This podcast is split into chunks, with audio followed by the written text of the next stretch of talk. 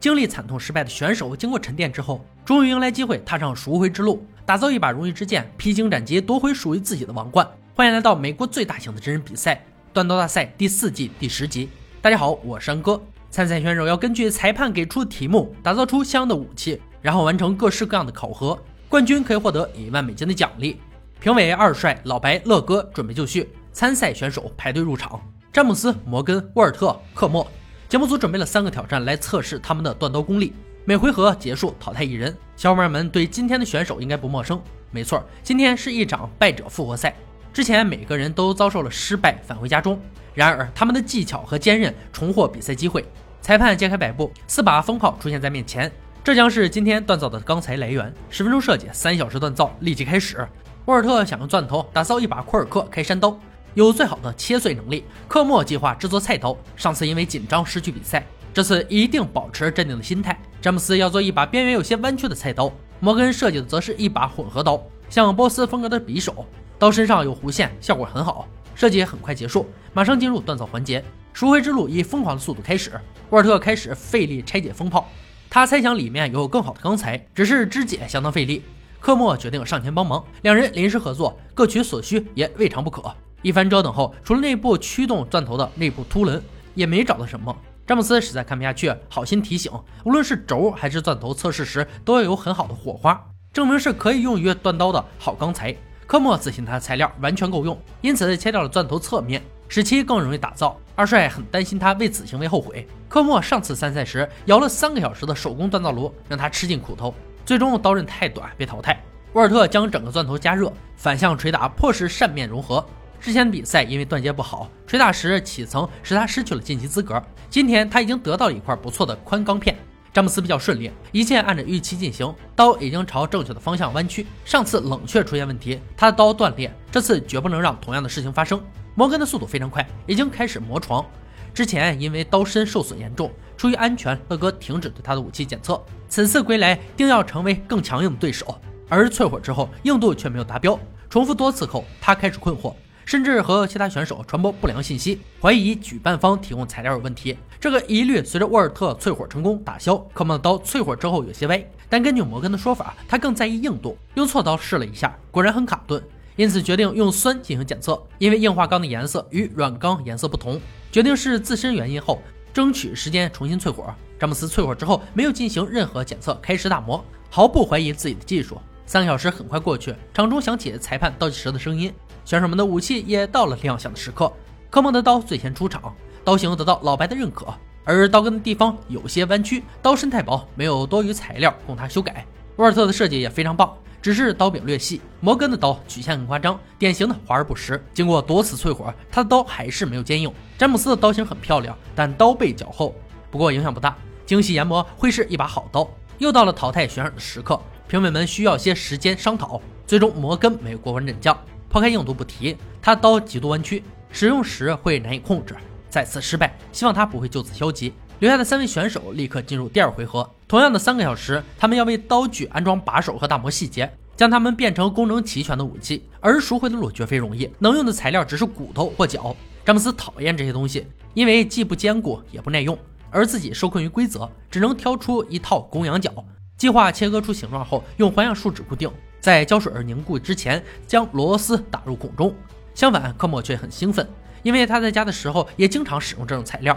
随后发现一块圆角，打算将其切成两半使用。而评委提出的弯曲也是他必须要解决的问题。首先尝试强行掰回，评委们对他的做法却嗤之以鼻。如果出现意外，他将失去继续比赛的资格。喷枪稍作加热才是稳妥的方法。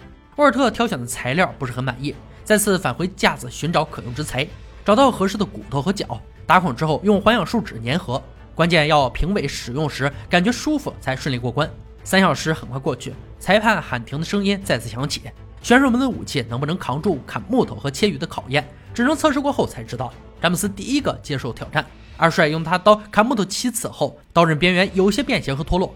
沃尔特的刀经过重力砍剁后没有受损变形，只是刀柄有些圆，容易滚动。科莫的刀使用时很舒服，刀型也不错，相比之下显得不够锋利，却没有任何损坏。紧接着由乐格负责检测锋利度。詹姆斯的刀在他的手上一刀切开大鱼，刀口干净利落，很锋利。沃尔特的刀也顺利过关，并且平衡感极佳。科莫的刀略大一些，大鱼只被砍断一半。从切口上判断，他刀存在一个不尖锐的区域。测试完毕后，科莫被淘汰。虽然他刀很漂亮，只是没有研磨锋利，砍木头的时候会弹起。这点在砍鱼的时候再次得到验证。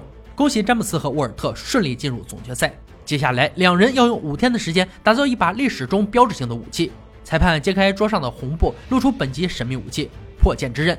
破剑之刃是16世纪欧洲骑士所使用，也是唯一的匕首，使敌人在战场上无法防御。武器的梳状牙齿非常锋利，可以将对手的剑斩成两半。由此可见，破剑之刃的能力非常强大。本期打造要求必须是有效的、可使用的武器。刀身包括九个锯齿，并且具有锋利的边缘和尖锐。必须有一个带环和圆头的十字形护罩。随后，两人回到自己的工作坊，熟悉的环境和工具可以使他们打造事半功倍。第一天，詹姆斯在网上搜索设计一番，准备从尖端开始锻造。这把刀要承受很多冲击，因此要处理凹槽时要多用些心思。准备好五幺六零钢，这种钢材最大的优点就是坚韧，但处理时也需要更多的时间。